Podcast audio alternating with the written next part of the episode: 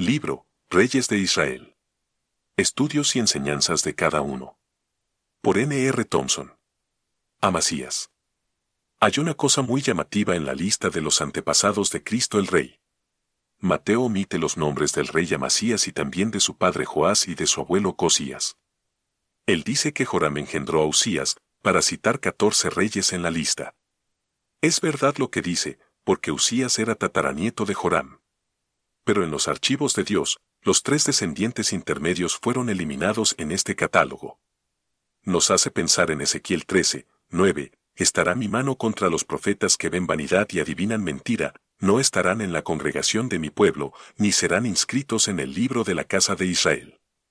Aunque un creyente renacido nunca tendrá su nombre borrado del libro de la vida del Cordero, Apocalipsis 3, 5, sin embargo, puede tener su nombre borrado de la lista de los premiados en el día de la remuneración. Retén lo que tienes, para que ninguno tome tu corona. Mirad por vosotros mismos, para que no perdáis el fruto de vuestro trabajo, sino que recibáis galardón completo. Nadie os prive de vuestro premio, Apocalipsis 3.11, 2 Juan 8, Colosenses 2.18. Joab no aparece entre los premiados de David en 2 Samuel 23, aunque era general de su ejército. Su propio escudero, Naharai, recibió su galardón, siendo más fiel de corazón que su superior, 2 Samuel 23.37. Amasías al principio hizo lo recto ante los ojos de Jehová, aunque no de perfecto corazón, segundo Crónicas 25, 2. La raíz de su mal era su orgullo. Quería demostrar su capacidad y poderío delante de todos. Siendo carnal, él no confiaba sencillamente en el Señor para efectuar sus hazañas. Pasó en lista trescientos mil escogidos para salir a la guerra, y de Israel tomó a sueldo por cien talentos de plata a cien mil hombres valientes. Mas un varón de Dios vino a él, y le dijo, Rey, no vaya contigo el ejército de Israel, porque Jehová no está con Israel. Segundo Crónicas 25, 5 a 7. Amasías respondió al consejo, pero lamentó su pérdida material de haber pagado los cien talentos. Y el varón de Dios respondió, Jehová puede darte mucho más que esto. No dijo que Dios se lo daría, porque Dios solamente se compromete en honrar a los que le honran. Él sostiene al arrepentido y provee todo para el humilde de corazón. Pero Amasías no era humilde de corazón, como lo demostró después en su comportamiento con Joás. Resultó que él ganó una victoria militar sobre Idem, pero perdió la batalla espiritual. Él se jactó de su éxito, de modo que Dios permitió que los soldados israelitas que él había despedido por consejo del varón de Dios, se vengaran de él, y mataron a tres mil personas en las regiones de Betorón. Salomón dijo, antes del quebrantamiento es la soberbia, y antes de la caída, la altivez de espíritu. Mejor es humillar el espíritu con los humildes que repartir despojos con los soberbios. Desgraciadamente Amasías repartió despojos con los soberbios. Volviendo de la matanza de los edomitas, trajo también consigo los dioses de los hijos de Sir, y los puso ante sí por dioses, y los adoró. Cuando el profeta le reclamó su caída, él le respondió con altivez de espíritu, te han puesto a ti por consejero del rey. Su soberbia no disminuyó. Buscó ocasión contra el rey de Israel, quien le respondió sabiamente, tú dices, he aquí he derrotado a Idem, y tu corazón se enaltece para gloriarte. Quédate ahora en casa. Para que provocas un mal que puedas caer tú y Judá contigo. Dicho y hecho. Cayó Judá delante de Israel, y Joás, derribó el muro de Jerusalén, Asimismo tomó todo el oro, en casa de Dios. De modo que Amasías cosechó el resultado de su soberbia, y murió en una conspiración contra él. Cuando un creyente hace mal, y luego resiste el consejo y disciplina de los ancianos de la asamblea, nunca se volverá a levantar hasta que se humille. Su soberbia le llevará a peores cosas y él sufrirá peor disciplina de parte del Señor.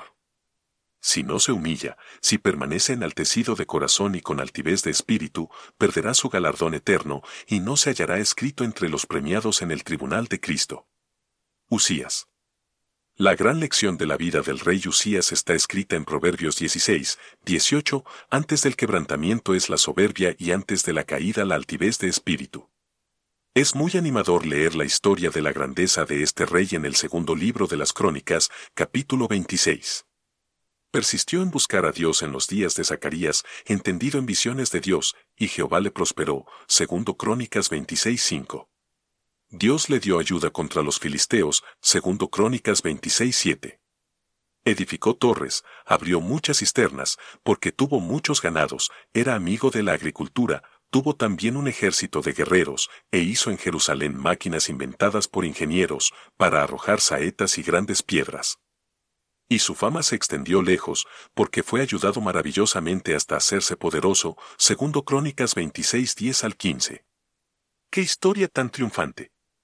Ojalá que todos los nuevos creyentes, sean jóvenes o personas maduras en años, se aplicaran al servicio del Señor en tal forma.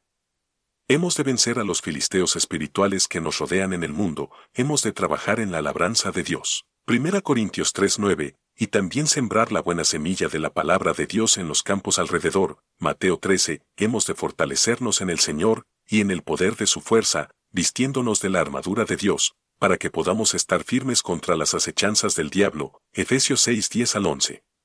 Todo lo puedo en Cristo que me fortalece. Momento tras momento, tengo que andar con el Señor y por el sostén de Él. Pero el fracaso viene cuando digo, todo lo puedo yo. La confianza propia, la soberbia de creer que no puedo caer porque tengo firmeza de corazón, este egoísmo solamente conduce la embarcación al naufragio. Cuando ya era fuerte, su corazón se enalteció para su ruina, porque se rebeló contra Jehová su Dios, entrando en el templo de Jehová para quemar incienso en el altar del incienso. Y entró tras él el sacerdote. No te corresponde a ti, oh Usías, el quemar incienso a Jehová, sino a los sacerdotes.